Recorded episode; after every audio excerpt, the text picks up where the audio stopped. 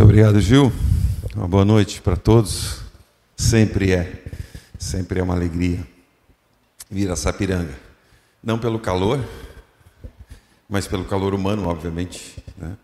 Esse carinho que a gente sempre recebe aqui. E eu tenho motivos de sobra para agradecer.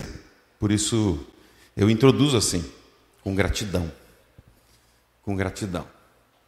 Pelos amigos, Gratidão. Eu não tenho aqui? Para ver?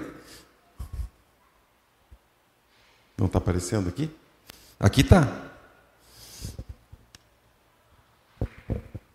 Pelos amigos, Gil e Rose são do coração há muitos anos, como ele citou, e também por essa igreja que tem apoiado o nosso ministério em Gramado nesses últimos anos, nosso grande obrigado, um grande abraço para todos aqueles que têm participado conosco, têm investido na gente, acreditado nesse projeto Aliança Bíblica de Gramado.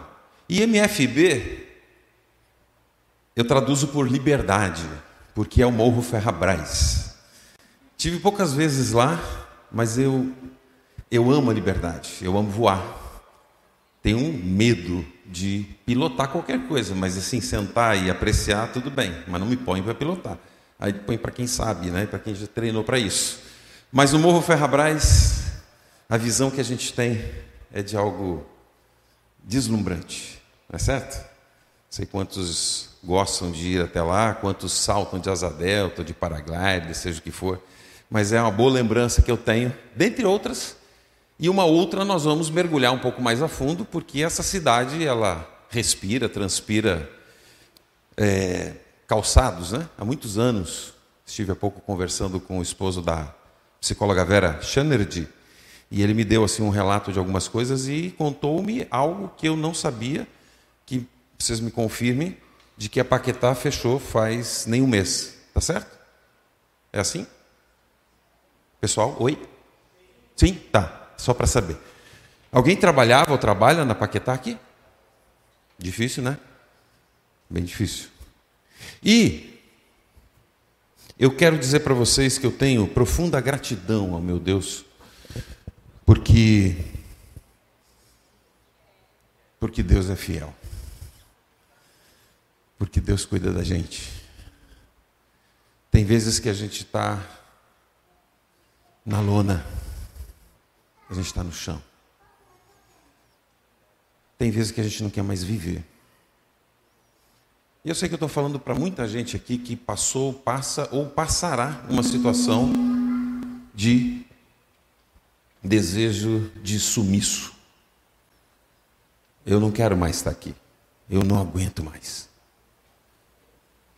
E eu espero que, com aquilo que vamos conversar hoje à noite, identificando algumas coisas que são próprias da gente, vivendo numa terra do calçado, a gente possa juntos levantar a cabeça e percorrer ainda o caminho que nós temos. Porque, acreditem, se você ainda não apagou, se você ainda não deixou essa terra, é porque você e eu ainda temos missão.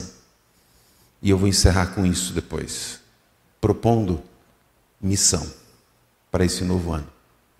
Missão de vida, missão pelo caminho, missão do reino de Deus. Você e eu não nascemos para enriquecer, para ser bonitinho, para ser inteligente, para ser capaz, para conquistar mundos e fundos. Você e eu não fomos feitos para isso. Nós fomos feitos para a glória de um só.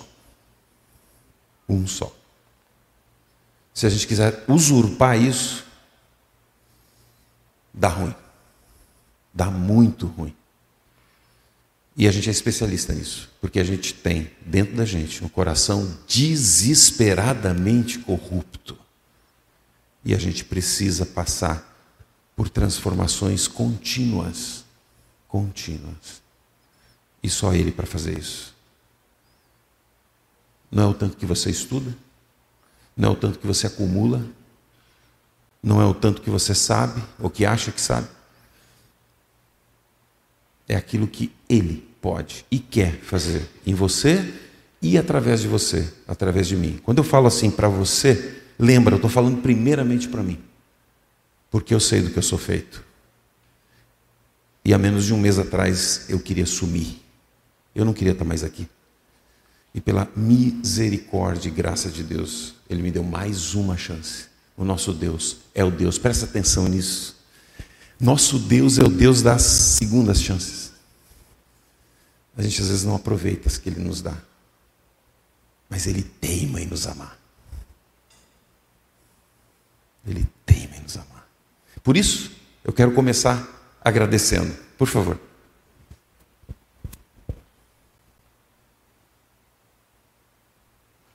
É a primeira música.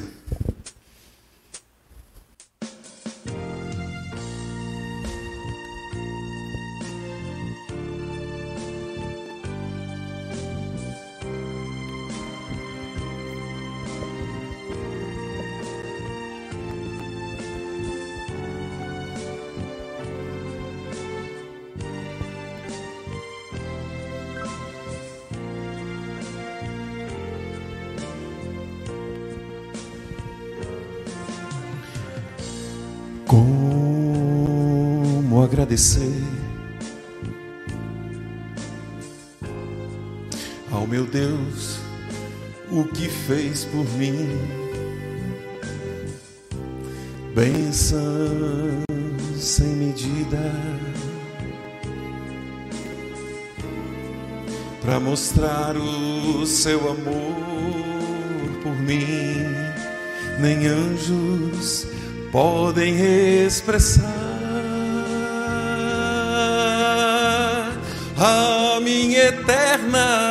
gratidão. Tudo que sou e o que vier a ser aqui eu ofereço a ti. A Deus seja a glória, a Deus seja a glória,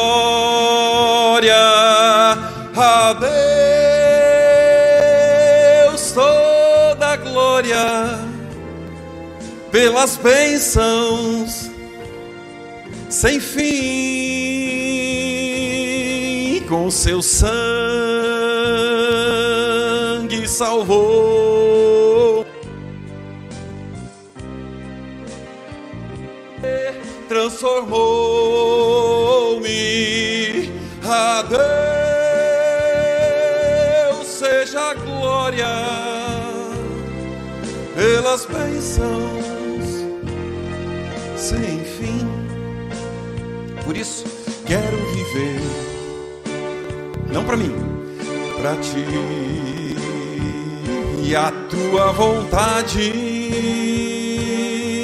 cumprir. E se algum louvor eu ganhar, quero entregá-lo ao meu, ao meu Salvador, com seu sangue salvou-me, seu poder, o seu poder transformou-me. A Deus seja a glória pelas bênçãos sem fim. Quero viver para ti e a tua vontade cumprir. E se algum louvor ganhar, quero entregá-lo ao meu, ao meu Salvador, seu sangue salvou-me,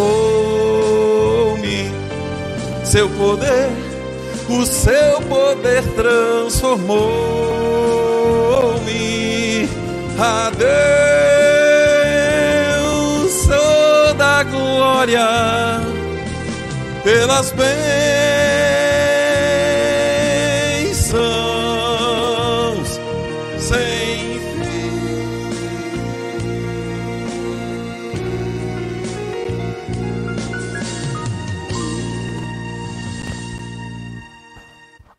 Eclesiastes capítulo 3, por favor.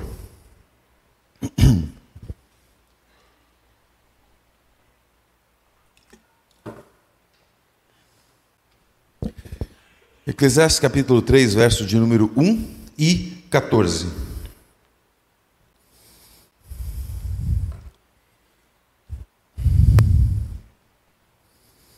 Nessa vida, tudo tem sua hora.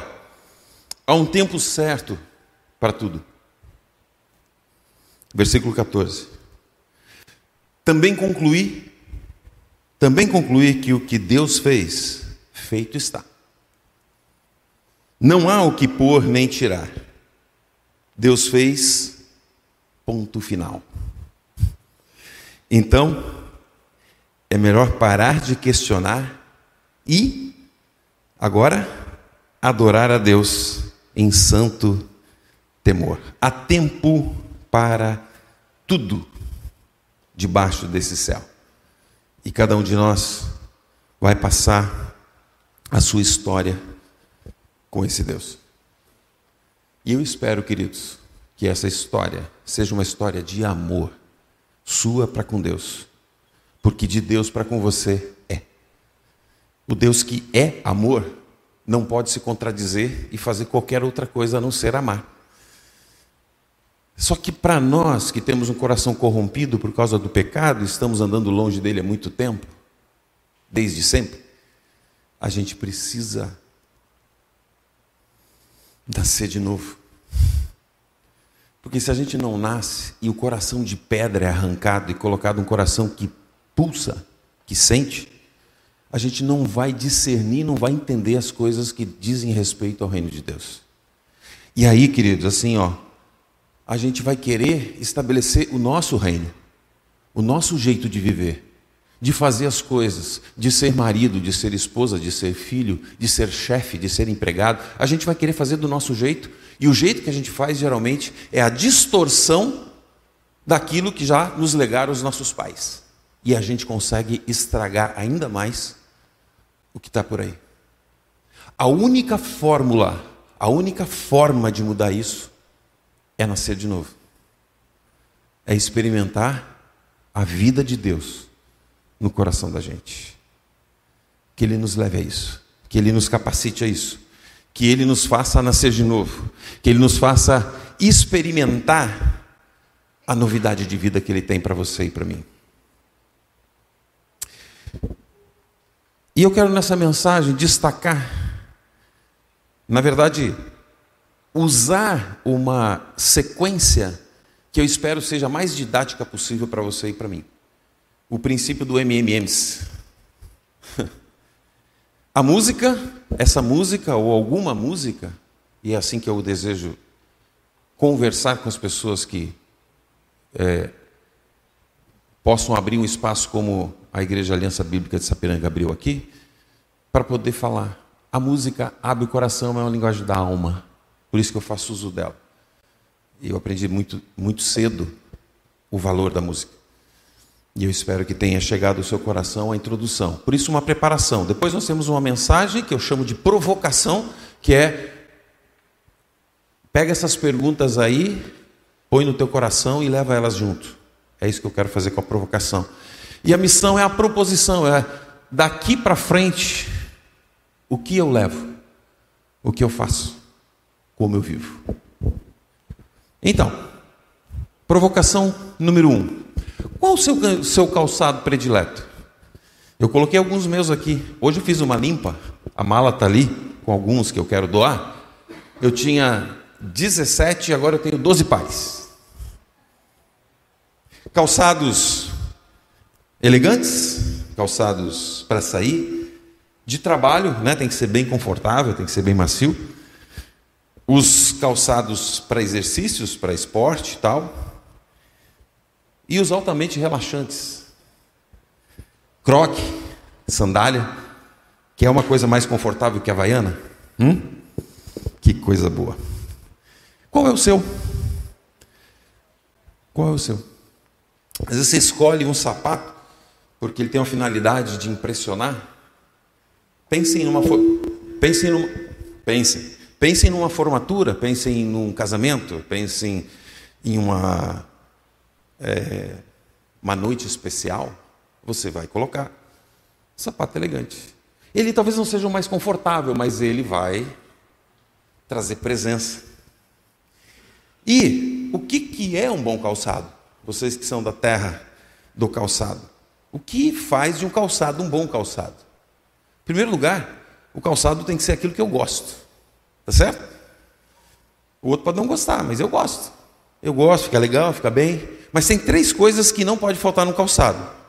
Eu chamo do princípio aí do BCD.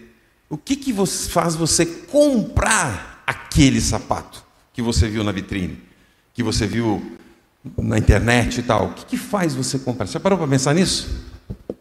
O que, vocês acham que é BCD? Alguém tem uma ideia? Barato. claro que barato ia surgir, mas não é barato não. Me desculpa aqui. Desculpa as mulheres, mas assim, ó, preço muitas vezes não quer dizer nada. Eu quero aquilo que me faz sentir bem, que me faz sentir, né? Sei lá, poderosa ou etc. Primeira coisa, beleza, estética. Bateu o olho, ah, esse negócio aí acho que ia ficar bem para mim. Ia cair bem no meu pé. Beleza. Segunda, o que vocês sugerem? Conforto, certo? Principalmente para o trabalho, ok? E isso. O tênis, então, vocês vão ver o que eu coloquei ali depois, tem a ver com quase assim: eu não estou usando nada nos pés, porque eu quero me sentir leve, livre e solto. Certo? E o D? Durabilidade. A gente queria comprar um sapato que durasse tanto quanto dura um croque. Esse croque aqui eu comprei na minha cidade, chamado Taquari, há uns 20 anos atrás. Quando surgiu esse negócio, eu acho que o pessoal de fábrica de salpado ficou meio assim: vamos matar esse croque aí, porque ele, ele mata o nosso negócio. Como dura? É, é ou não é verdade? Esse negócio não dura? E isso aqui não é de primeira linha, gente, isso aqui é vagabundo. Eu tenho o pé torto, olha aqui. Eu ando assim, ó. Parece que eu ando a cavalo. Extremamente confortável. Hoje eu uso para capinar, hoje eu uso para fazer de conta que eu sou um, um, um colono, né? Lidando com a terra lá em casa. Beleza, conforto, durabilidade. É isso que a gente quer minimamente num sapato. E para que mundos nós calçamos os nossos sapatos, os nossos calçados. Vocês sabem para quais? Eu estou sugerindo quatro. O mundo da moda é o mundo dos eventos, da estética, da elegância, do salto. Salto é, é a coisa mais linda de se ver, né? Uma mulher elegante, aquela coisa toda. Mas me diga aí, confortável? Judia o pé, né? Atiça o, o joanete, né? O calo. Não é? Eu, eu imagino, eu não uso salto, mas eu imagino. Né? A Ju não gosta. Hum, dificilmente usa, né, Ju? Mas tem gente que não desce do salto. E às vezes isso precisa ser analisado. Por que, que eu tenho que estar mais alto? Por que, que eu tenho que impressionar? Por que, que eu tenho que é, ser diferente? O salto faz isso. Deixa elegante, deixa com presença, mas que judia, judia, né? Salto. Tem o mundo do trabalho. Aí a questão do, do, do, mundo da moda, isso não é só mulheres, não, né? A gente sabe muito bem disso. Os homens são mais disfarçados. Mas também querem ficar bem na foto. Certo? O mundo do trabalho é o mundo da rotina. Então precisa ter conforto, precisa ter durabilidade. Esse aqui é uma delícia. Tá velho também, mas bom de usar, que uma barbaridade. Sempre boto ele. Às vezes boto sem meia até, de tão confortável que é. E as mulheres me corrijam se não é verdade, a rasteirinha não é aquela que dá esse essa sensação de liberdade, de. Sim? Vocês estão tímidos, acho que. É início, né? Segunda-feira é um negócio meio estranho. Então, mais um mundo, o terceiro, o mundo do lazer, mundo dos exercícios. A gente quer leveza, a gente quer mimetismo. Já ouviram falar dessa palavra? O mimetismo é aquilo que está acontecendo com aquela borboleta lá naquela árvore. Estão vendo? Lá na ponta direita.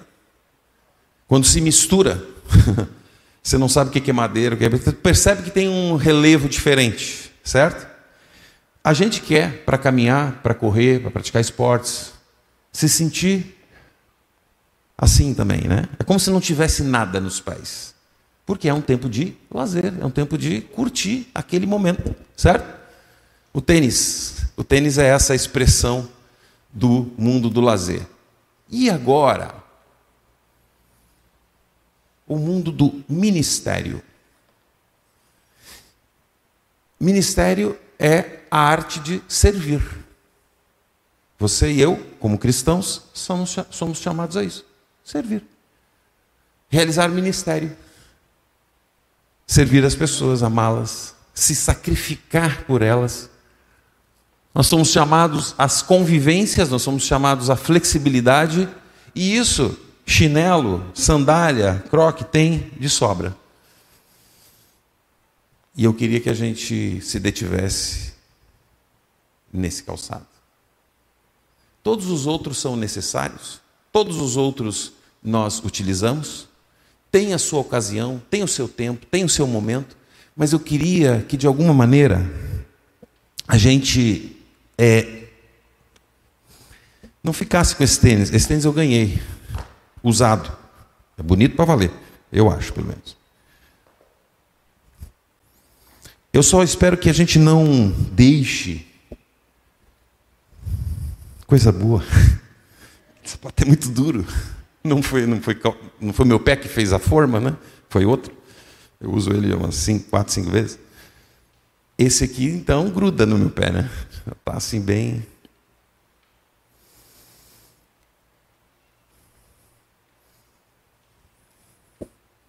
Ocasiões especiais, trabalho, lazer e serviço. Ministério é serviço. Ministério é ir ao encontro do outro, não impressionar o outro, não só me sentir bem com o sapato confortável, não só correr e aumentar a carga de serotonina e outros neurotransmissores que te deixam. Não é só pensar em mim, porque isso aqui é pensar em mim. Isso aqui talvez seja pensar para fora de mim. E eu quero deixar esse desafio para a gente. Pensar fora da caixinha. Isso aqui é o meu que está tocando? Não, né? Não.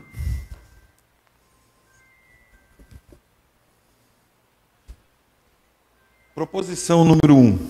Essas foram as provocações. Se você tem Bíblia aí, abra comigo. Êxodo 3, 5.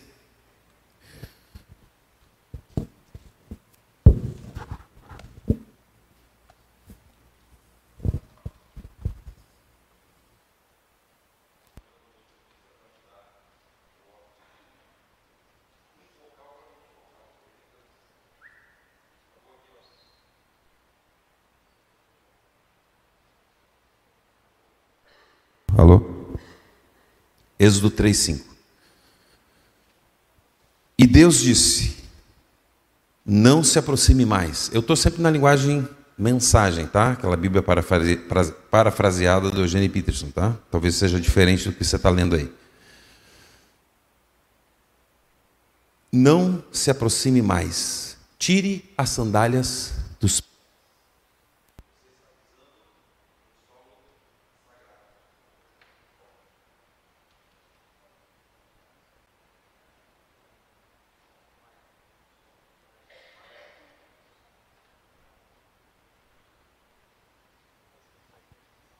Tire as sandálias dos pés. Você está pisando no solo sagrado.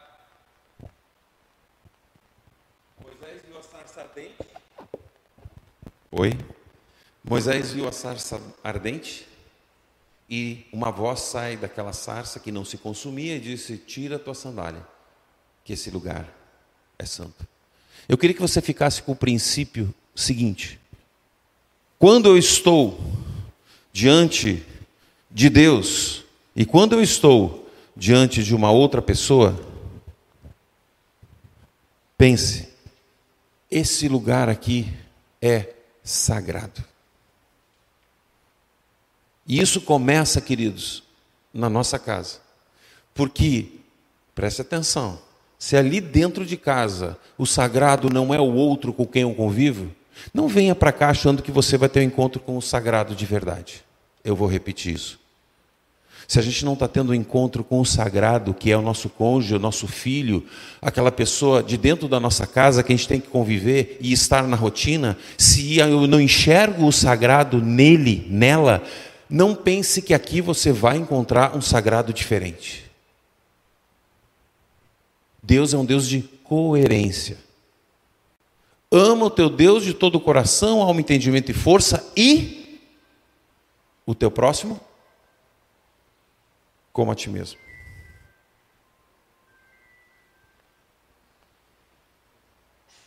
Deus e o outro. Tão importante quanto um, o outro. Porque senão, queridos, a gente corre o risco de viver na espiritosfera. Já ouviram falar? A espiritosfera? A nuvenzinha branca. Sei tudo de teologia, sei tudo de grupo célula, sei tudo de, de músicas da igreja, eu canto tudo, todo o dia inteiro. E saber não é viver. Vive-se quando a gente está conectado numa fonte que te dá vida. E essa fonte não é você mesmo, não é o outro, é Deus, que te faz olhar e amar o outro. Por isso, estamos pisando em terra sagrada. Todo dia, o dia todo, quando a gente está com gente. Por isso, vou deixar o desafio para vocês que eu estou lançando para mim. Para mim. A Ju sabe disso, eu já comentei. Quando você estiver junto com gente, na sua casa ou com alguém outro, não use o seu celular. Olha só, gente, que loucura isso. Tu está com alguém junto? Quantos de vocês já não foram ou não praticam aquela coisa de estar numa mesa, num restaurante e tudo mais, e cada um no seu celular? Que conexão é essa, gente? Que coerência é essa com o evangelho que a gente crê que é relacional? Vou ficar me relacionando aqui com outro que está ali na minha frente? Vocês percebem o absurdo que nós chegamos? Que eu cheguei porque eu fazia tal qual. Então eu falar isso para vocês é assim, ó, Erlo, tu lembra que tu falou lá para um monte de gente que tu não vai usar o celular enquanto você estiver com outro, nem levar para o quarto, porque além de roubar tempo com seu cônjuge, rouba saúde porque tem as ondas, aquelas, etc, etc.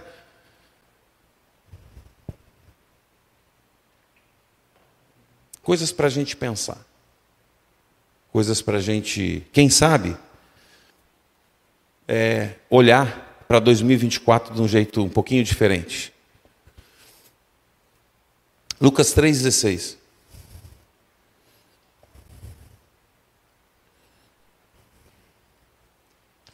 Lucas 3,16.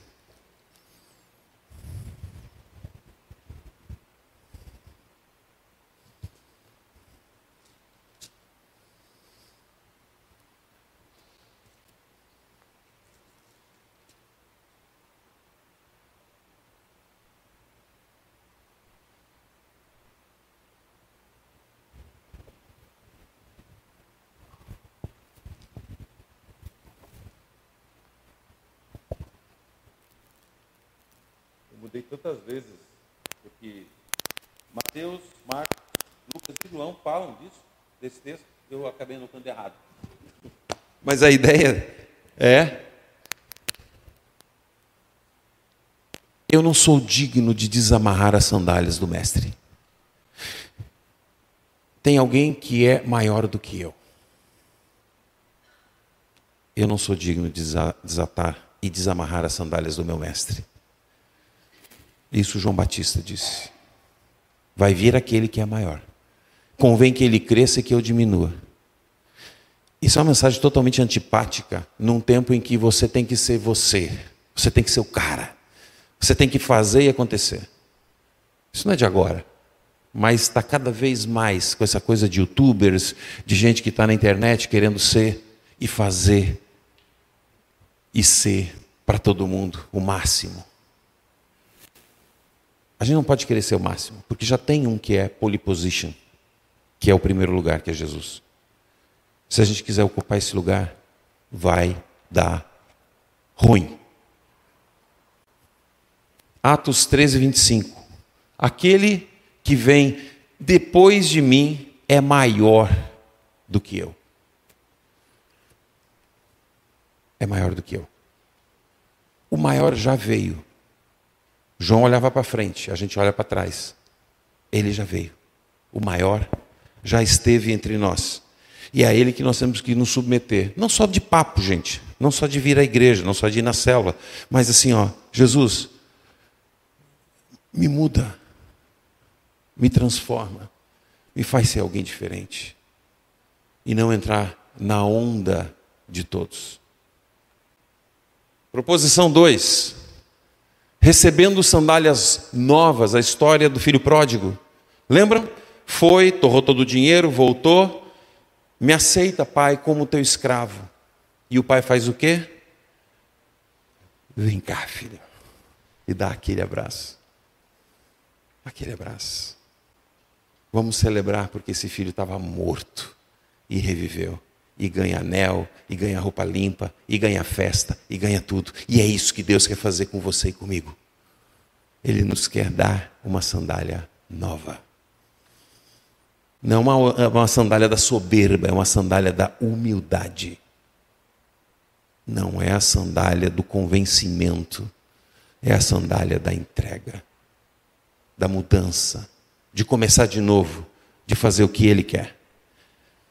Belos pés para repartir boas coisas. Esse texto eu faço questão de ler nessa versão aqui. Romanos capítulo 10. Romanos capítulo 10, verso o, de 13 a 15. Olha que bonito a tradução do Eugênio Peterson para essa passagem. 10,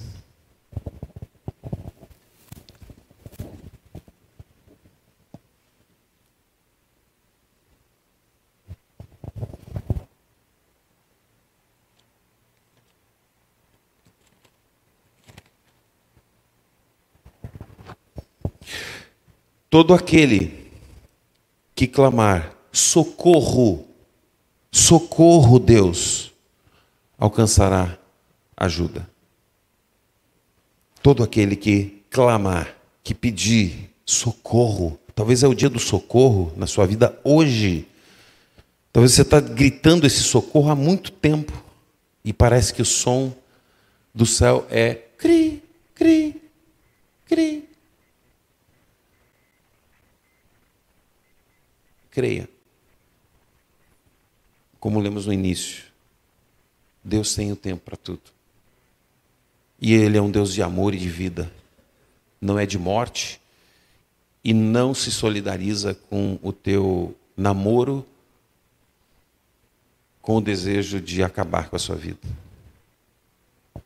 Passei já muitos momentos de depressão.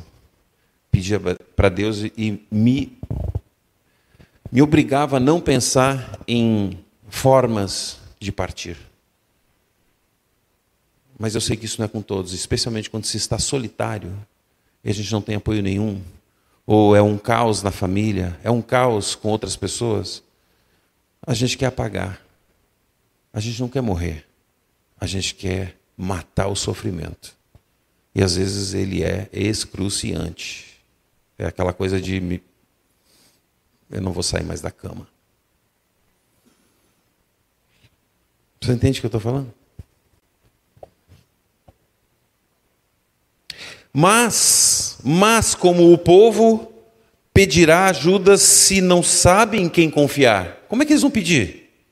E como saberão em quem confiar se nunca ouviram falar do único que é digno de confiança? E como poderão ouvir se ninguém contar a vocês? E como alguém contará a vocês a não ser que alguém o envie? É por isso que as Escrituras exclamam: Como são Belos os pés dos que anunciam boas novas. Sejamos arautos, sejamos esses que carregam, vivem a boa nova e levam para todo lugar essa mensagem, essa salvação, essa pessoa, esse caminho, essa vida, essa verdade que tem nome e é Jesus Cristo. A verdade não é um conceito, a verdade é uma pessoa. O caminho não é só um lugar por onde eu ando, é uma pessoa. A vida não é só o meu respirar e o que eu faço, é uma pessoa, é a pessoa de Jesus. E ninguém vai ao Pai. Ele falando, ele disse: ninguém vem ao Pai porque ele e o Pai eram um. Felipe disse: Senhor, mostra-nos o Pai, isso nos basta. Parece que eu estou escutando Jesus suspirando assim. Pô, Felipe, tanto tempo com você e você não entendeu nada ainda. Quem vê a mim, vê o Pai. E vocês percebem como isso tem que ser uma revelação de Deus? Por quê? Só existe um Deus. Eles viviam numa realidade monoteísta. E agora vem um ser humano, e por isso que mataram ele, né? Os líderes religiosos, tu é homem, está te fazendo de Deus? Então vamos matar, isso é blasfêmia. E com isso, entregam para o poder político, e esse poder político vigente naquele tempo acaba com Jesus. Estamos nos encaminhando para o final. As sandálias do pecador e do pescador. Te afasta, Jesus, de mim, porque eu sou homem pecador. Jesus faz aquele milagre dos peixes, né? Os pescadores pescando a noite inteira, pescando nada, pescando água. E ele diz: joga ali, e a rede vem carregada. E Pedro diz: Te afasta, Jesus, eu sou pecador. Eu não sou digno de estar na tua presença. Não sou. E aí, o pescador de gente, que é Jesus, diz: Vem, vem comigo, e eu vou fazer de você um pescador de gente.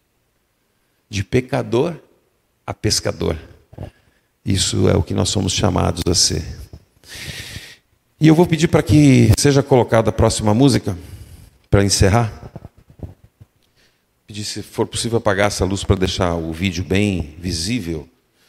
E eu queria que vocês acompanhassem tanto as imagens quanto, as, quanto a letra dessa música. Muitos devem conhecer, mas para mim ela sintetiza com a imagem na tentativa do Mel Gibson traduzir a Paixão de Cristo. E a letra que é colocada junto, que não é do filme, tá? Ela só foi colocada para você poder também é, acompanhar as imagens e poder viver ou reviver aquele momento. E eu peço que você agora viaje, viaje, viaje, viajem no tempo, aquele tempo, e vejam o que ele fez por você e fez por mim.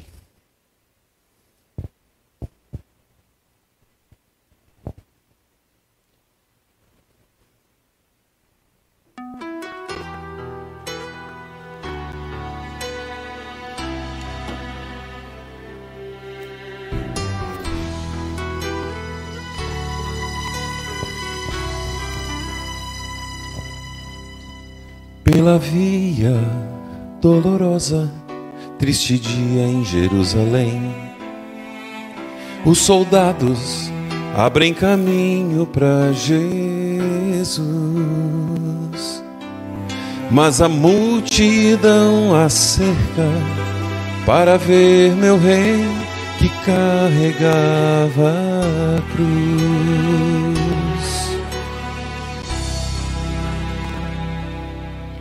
E sangravam. Suas costas açoitaram o meu rei, coroarão de espinhos meu Jesus,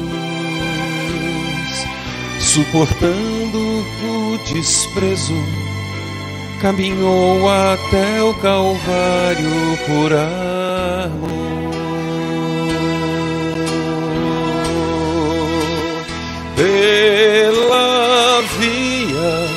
Dolorosa, o caminho da dor, como ovelha, vem meu Cristo Rei, Senhor, e escolheu este caminho por amor a ti e a mim. Pela via dolorosa ao Calvário. Ele andou.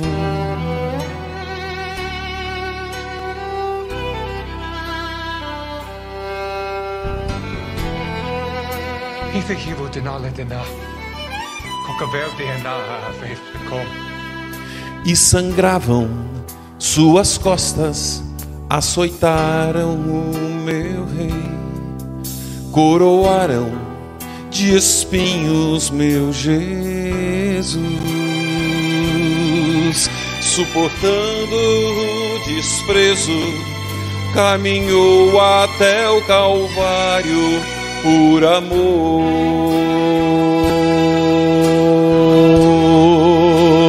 pela via dolorosa o caminho da dor, como ovelha, vem meu Cristo Rei, Senhor, e escolheu este caminho por amor a ti e a mim, pela via dolorosa ao Calvário, ele andou. Precioso Cordeiro, seu sangue verteu, rompendo a barreira entre o homem e Deus.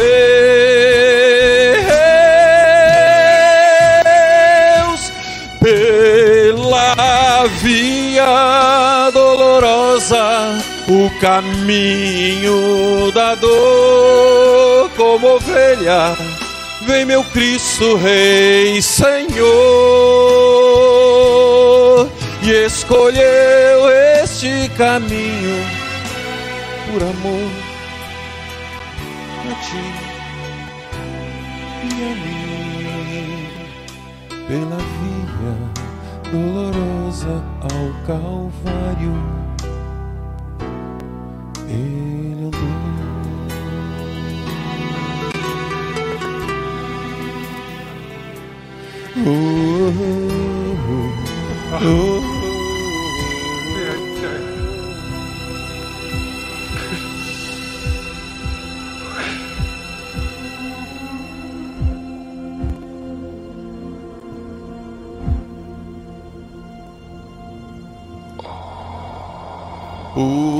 Por amor.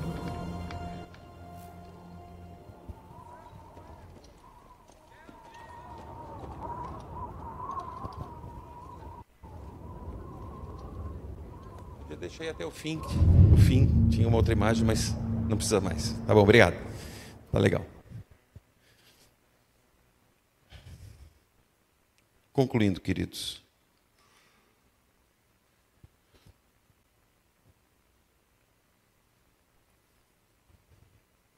Vinde a mim todos os que estáis cansados e sobrecarregados, e eu vos aliviarei. Aprendam de mim, que sou manso e humilde de coração, e encontrarão descanso para a alma de vocês. Vinde a mim, o meu fardo é leve. Ele está te convidando. Deixa o fardo e segue ele, leve, livre, para viver e servir. Meu convite é para que você faça essa entrega. Que você diga: Eu sou um pecador, eu estou separado de Deus e eu preciso dele. Entendi isso. Essas imagens são fortíssimas. Mas eu acho que não, não há exagero algum em relação ao que de fato aconteceu. Às vezes se pinta um Jesus muito bonzinho, muito limpinho. E a gente precisa entender que foi um negócio terrível.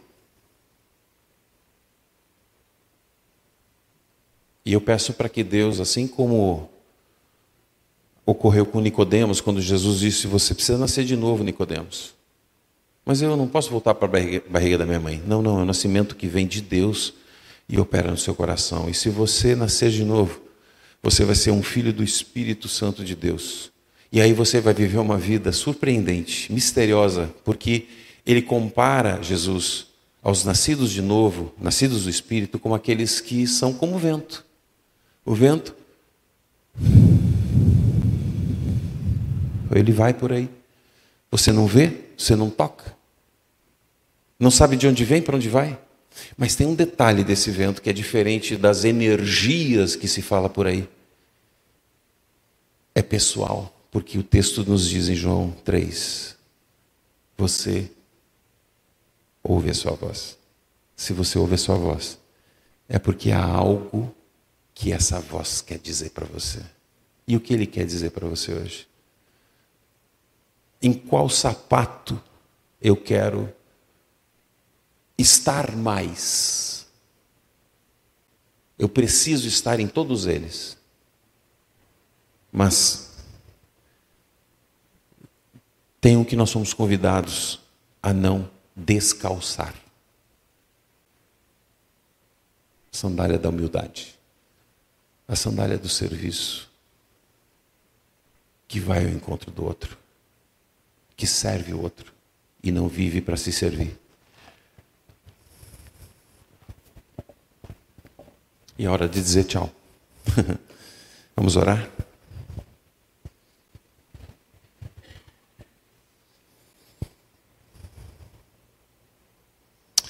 Obrigado, Pai, porque o Senhor é o Deus das novas chances. Eu quero te agradecer por essa noite. Ela é muito especial ao meu coração. É uma restauração. É um renovo. E com certeza, tu tinhas planejado esse tempo para todos nós. Ajuda-nos a não tirar os olhos de ti, Jesus. Nos ajuda a, a reconhecer-te em todos os nossos caminhos não só daqueles momentos religiosos, mas em todos os caminhos. Todos os caminhos. Fala ao nosso coração, fala ao coração dos meus queridos aqui, a essa igreja. Abençoa cada um para que possa te conhecer, possa crescer em ti, possa te servir, possa vestir as sandálias da humildade e dizer: Eu não posso nada, mas eu posso tudo naquele que me fortalece. Por favor, Senhor, faz isso conosco e nos leve em paz para as nossas casas depois. Em nome de Jesus. Amém. Fui convidado também para introduzir o nosso tempo de ceia. E com tudo que nós vimos nessas imagens, fica muito bem ilustrado de que houve alguém que não precisava ter vindo de onde veio, do céu, para se contaminar conosco, para se tornar pecado no seu e no meu lugar e levar sobre si tudo aquilo que nos separava de Deus. E Ele nos deu uma nova esperança. Ele ressignifica aquele sacrifício pascal lá dos judeus por quê? Porque aquele sacrifício não era suficiente para cobrir nossos pecados permanentemente. Precisava vir um cordeiro perfeito e verter um sangue sem pecado, para que você e eu tivéssemos acesso, livre acesso a Deus mais uma vez. Nós estávamos perdidos, talvez ainda estejamos. Eu não conheço muito poucos de vocês. E é tão bom sempre vir aqui e ver gente de cara nova, né? Porque ver o Gil toda vez aqui é, é difícil, gente. Então, assim, que bom. Que bom que essa igreja está crescendo. Que bom que Deus está falando ao coração de muita gente através de vocês. E temos missão. Temos muita missão. Nós temos o compromisso com Jesus de levar a sua vida. Não é uma religião, gente. Eu sempre digo que cristianismo não é religião. O discipulado de Jesus não é religião, é o homem tentando chegar em Deus. Cristianismo é Deus se fazendo homem e vindo ao nosso encontro. Isso muda tudo. Porque a gente tenta agradar a Deus. A gente faz devocional, a gente ora, a gente vai na igreja, a gente dá dízimo. A gente tenta. Quando você parar de tentar e sentir no coração assim, eu não consigo não fazer. Eu não consigo não testemunhar. Eu não consigo não amar. Eu não consigo não perdoar. Acho que aí a gente está chegando lá. Aí o cristianismo deixa de ser religião, deixa de ser um compromisso semanal, mensal, e passa a ser vida. Jesus quer que você e eu sejamos assim. Quer que sejamos Ele, hoje, aqui e agora, na vida de pessoas. Ponto. E o que nós vamos celebrar juntos aqui, eu ia convidar para a gente cantar de novo a música do, se é possível, não sei se não está muito tarde, mas a música da, que eu amo muito, que nós cantamos aqui. É... Hum? Quebrantado. Isso, esqueci o título. Então, se o pessoal do louvor puder dar uma mão aí, para a gente cantar de novo, e preste muita atenção na letra, gente. Como eu falei, música é a linguagem da alma. Então, cuidado com o que você escuta e presta atenção no que você escuta. Tem muita música aí fora, é pedras clamando, porque são pessoas que estão buscando. O músico, o artista é sensível de perceber algumas nuances, mas se ele não se encontrar com Jesus e entregar a vida para ele, ele vai sinceramente para o inferno. Ele vai com toda a sua bagagem de, de arte para longe de Deus. Então nós precisamos desse encontro, dessa sensibilidade, desse espaço para que Deus faça o que Ele quer fazer na nossa vida. E que Ele faça isso em 2024, na sua vida e na minha vida. Jesus Cristo, naquela noite que ele foi traído, ele pegou um pão, não como esse, né? Era um pão sem fermento, ele partiu, deu aos discípulos e disse: Peguem, comam. Esse é o meu corpo, que é partido por vocês. Façam isso, repitam isso até que eu volte. Façam isso em memória de mim.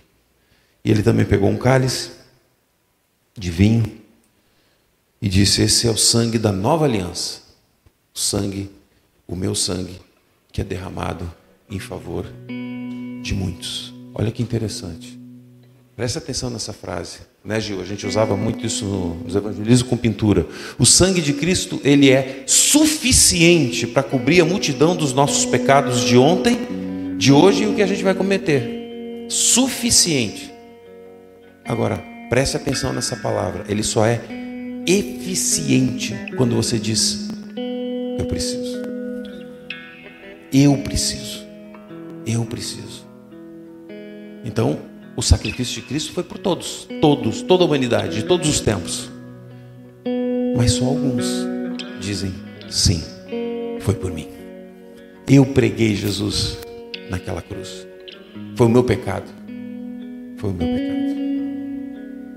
Foi as minhas mazelas. Foram as minhas culpas, os meus erros, os meus pecados. Vamos ficar de pé, gente? Por favor.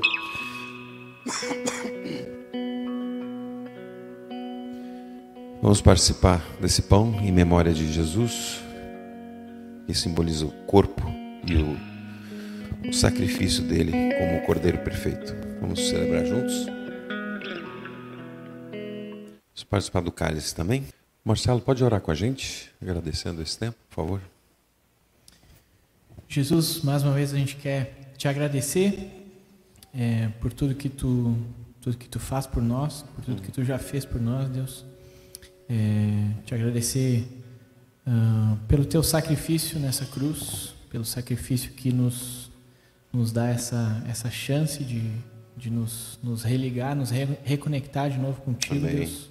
Amém. E que a gente possa cada dia lembrar, Deus, que é só por causa de Ti, Tu que é o nosso Salvador, não é nada que a gente possa é, fazer, nada que venha de nós, nada que a gente consiga, nada que saia da nossa força é capaz de, de se igualar àquilo que Tu, tu fez por nós, Deus, a, a misericórdia e o amor que Tu derramou nas nossas vidas. Sim, Senhor. Obrigado pelo teu sacrifício, obrigado que a gente pode se reunir aqui como igreja, pode cantar, pode ouvir da tua palavra, pode ter esse tempo de comunhão e que a gente possa levar isso adiante, levar isso para aqueles que também ainda não, não te conhecem, não entenderam desse amor e que tu possa nos usar, a gente possa ser instrumentos nas tuas mãos, Deus, para levar esse amor para aqueles que ainda não te conhecem. Amém. Em nome de Jesus, a gente ora. Amém. Amém.